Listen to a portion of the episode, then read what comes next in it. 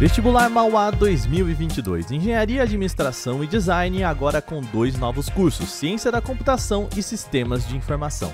Acesse mauá.br/vestibular e inscreva-se já.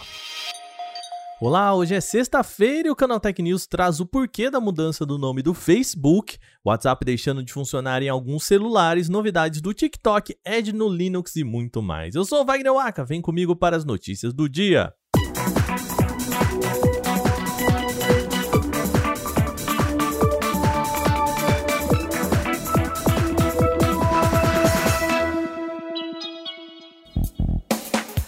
A grande notícia desta quinta-feira, depois da publicação do nosso podcast, foi a mudança de nome do Facebook.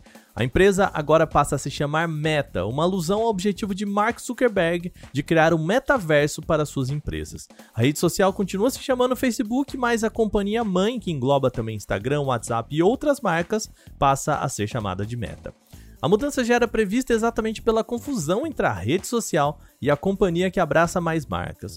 O anúncio da mudança foi feito pelo próprio Zuckerberg e reforçou a ideia do metaverso. Trata-se de um ambiente que engloba não somente redes sociais, mas outros recursos como apps, games, ferramentas de trabalho remoto e serviços de entretenimento. O novo logo do Meta é um M estilizado para indicar o símbolo de infinito da empresa. E o Facebook, agora com o um novo nome, trilhou um caminho parecido do Google, que criou o Alphabet lá em 2015 para administrar o conjunto de empresas subsidiárias diárias.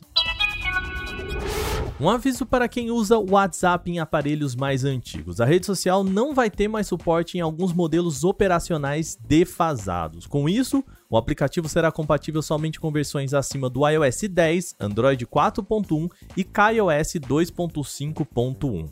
O corte abraça pelo menos 43 modelos diferentes de smartphone. A lista inclui iPhone 6S, 6S Plus e SE 2016 que não tenham sido atualizados para versões mais recentes do iOS. Entre os Samsungs estão o S2 e o S3 Mini. A probabilidade é de que o app pare de funcionar nos aparelhos listados, e essa probabilidade é grande, tá? Mesmo que ele continue funcionando, o WhatsApp em algum momento pode se tornar incompatível com a plataforma. A mudança começa a partir de 1 de novembro e a solução é verificar se o seu aparelho ainda tem alguma atualização de sistema operacional disponível. Caso contrário, é um risco continuar usando o WhatsApp no dispositivo mesmo que ele continue funcionando.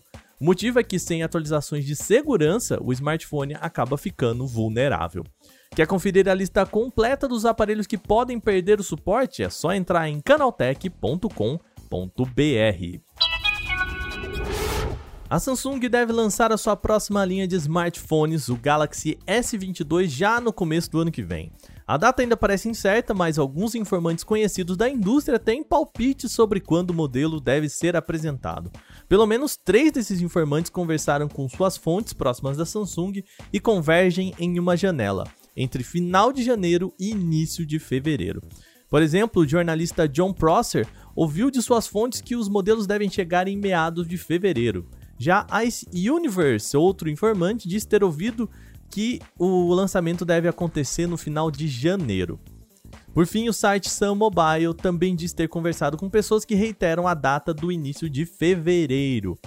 A variação de informações pode indicar que a Samsung mesmo ainda não tem exatamente uma data cravada para o lançamento, mas a janela pode ser essa, então no final de janeiro e início de fevereiro. A expectativa é de que a linha traga uma mudança visual forte, lembrando mais a linha Note e com melhorias consideráveis para a fotografia. Até o momento, a Samsung ainda não mencionou os Galaxy S22.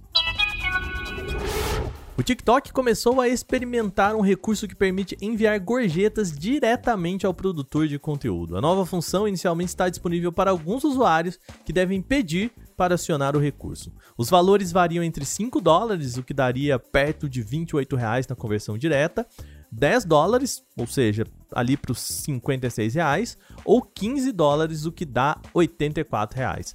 Mas também os usuários podem doar valores personalizados que podem começar a partir de 1 dólar. Para poder receber o montante, o perfil precisa ter pelo menos 100 mil seguidores e o dono da conta mais de 18 anos. E é possível solicitar a função, mas existe uma aprovação interna para isso. O recurso ainda está em fase de teste, então mudanças podem acontecer até alcançar o público geral. Uma delas, a mais provável, é a criação de comissão para o TikTok, o que não acontece por enquanto, já que a cobrança de pelo menos um percentual costuma ser uma das exigências das plataformas que adotam monetização por gorjeta. A Microsoft agora conta com um navegador oficial que funciona em sistemas Linux. A empresa lançou uma versão do Edge que pode ser instalada no sistema operacional de código aberto. A novidade é bastante importante, tendo em vista que é a primeira vez na história da Microsoft que ela lança algo do tipo. O navegador estava em fase de teste por meio do canal de desenvolvedor desde outubro de 2020 e também no canal beta desde maio deste ano e desembarcou agora para o público final em outubro de 2021. Essa edição deve oferecer uma opção extra e bem-vinda para usuários de Linux que agora terão um navegador baseado em Chromium. Como a plataforma do Google tem a maior fatia de participação do mercado, muitos sites são otimizados para rodar em programas construídos com base em Chromium. O rito de atualização do Edge no Linux deve seguir o mesmo padrão do Windows, ou seja, com compilações liberadas para desenvolvedores e testadores betas antes do lançamento estável. Bom, essas foram as nossas notícias de hoje aqui no canal Tech News, mas é sempre bom lembrar você que é muito fácil ouvir o nosso programa na Alexa.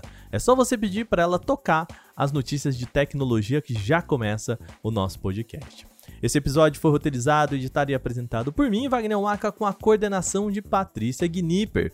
O programa também contou com reportagens de Igor Almenara, Alveni Lisboa e Eduardo Monken. A revisão de áudio é da Mari Capetinga. Como hoje é sexta-feira, a gente faz aquela pausinha no sábado e domingo e mais volta só na segunda-feira com mais um programa, tá bom? Então aí um bom final de semana, bom descanso a você que nos escuta. Até a próxima!